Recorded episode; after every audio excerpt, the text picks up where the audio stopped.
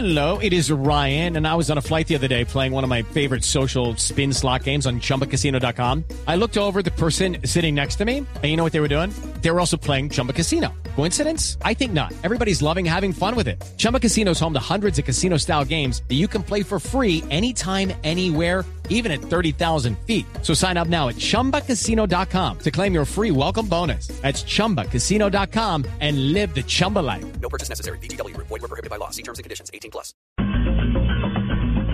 7 y 54 minutos de la mañana. Bueno, como es el Día de la Mujer, estuvimos hablando con María Lourdes y dijimos, ¿qué tanto las mujeres, a través de lo que usamos, el colorete o el labial, como lo quieran llamar, eh, todas las cosas que nosotras usamos y demás, qué tanto contribuyen a que el medio ambiente esté bien o no?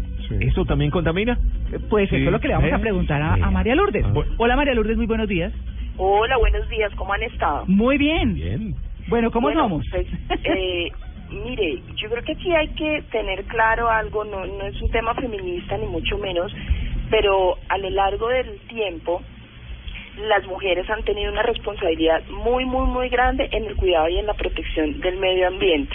Fíjense que eh, las mujeres son responsables, por ejemplo, del manejo y de la conservación de los recursos, si lo miramos de una manera ancestral, de toda la conservación de los recursos naturales para las familias Mm. y son ellos las que en el tiempo, por ejemplo, desde hace mucha mucho tiempo atrás se dedicaban, por ejemplo, a la recolección, al abastecimiento de agua, a la búsqueda de fuentes de combustible, de alimentación, al manejo de las tierras, de los bosques, en fin, nosotros hemos tenido una relación muy, muy, muy cercana con el medio ambiente.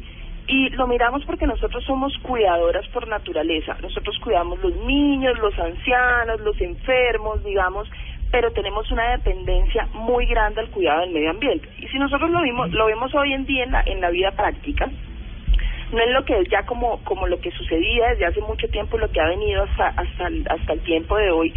Nosotras estamos más pendientes de todos los temas de la de la protección y del uso de todos los recursos y de tratar de no contaminar y si lo vemos desde el punto de vista práctico en la casa es tratar de ahorrar el agua, de ahorrar la luz, de que todo lo que nosotros nos ponemos sea menos contaminante, porque indudablemente todo lo que usamos hoy en día genera un impacto muy grande, desde la ropa hasta los maquillajes. Eso es así de sencillo. Mm. Entonces, yo creo que el cuidado y la protección de la mujer y ese vínculo natural ha sido de siempre. Si ustedes miran, por ejemplo, en las comunidades indígenas, ¿quiénes son las que van a buscar el agua y las que se encargan de hacer un ahorro y un uso eficiente en el agua? Por ejemplo, en La Guajira son las mujeres. Caminan 12 hasta 3 horas para ir a buscar agua para llevar a su casa, por ejemplo, Mm. y hacer ese ahorro y ese uso eficiente del agua cuando viven todo el tiempo en época de sequía, lo hacen las mujeres indígenas. Mm. Entonces, miren ustedes cómo vamos teniendo nosotros un vínculo súper cercano a la conservación y a la protección de los recursos desde mucho tiempo atrás. Por naturaleza. Por naturaleza, mire, yo quiero destacar en este día eh, el caso de unas mujeres. ¿Ustedes se acuerdan de Diane Fossey? ¿Saben ¿De- quién de- es? ¿De quién? ¿De quién? La de... Diane Fossey, ¿ustedes se acuerdan de una película que se llamaba Gorilas en la niebla? No, no me acuerdo. La de Sigourney Wea- Weaver.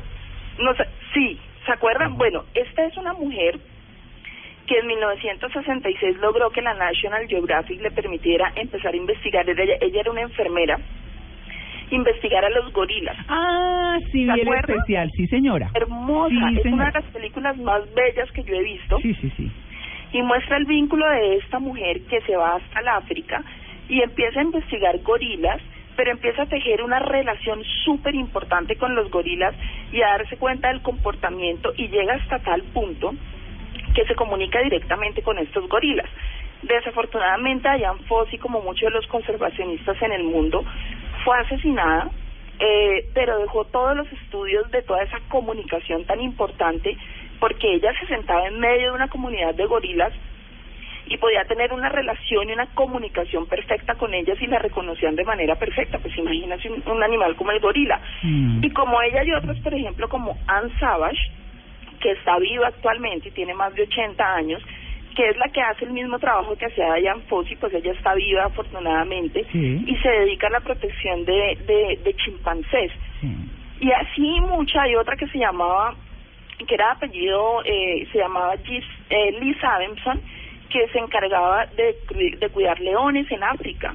Su Mm. marido fue asesinado también en ese mismo trabajo de conservación, pero ella criaba leones y los liberaban a la vida silvestre. Entonces, ahí nos damos cuenta toda esa relación tan bonita que tienen las mujeres con el entorno y que aparte de esa comunicación tan bonita que tenemos con todas las especies que nos rodean y cómo nosotros vamos promoviendo esa conservación eh, de la naturaleza en, en la vida que nosotros vamos llevando. Y los movimientos ambientales nacieron con eh, eh, una mujer que se llama Rachel Carson, que fue la que denunció todo lo que estaba sucediendo en, en, en la época industrial, cuando de alguna manera se rompió ese equilibrio entre la naturaleza y el hombre y se empezaron eh, como consecuencia de los agroquímicos a ver las consecuencias en el mundo de lo que estaba sucediendo con la pérdida de la biodiversidad. Claro. Entonces ahí vemos toda la conexión que nosotros tenemos. Bueno, pues ahí está el tema. Contribuimos mucho, de manera importante, hoy en el Día de la Mujer hablando de las mujeres y la ecología. María Lourdes, muchas gracias. Bueno, a ustedes. Y yo quiero hacer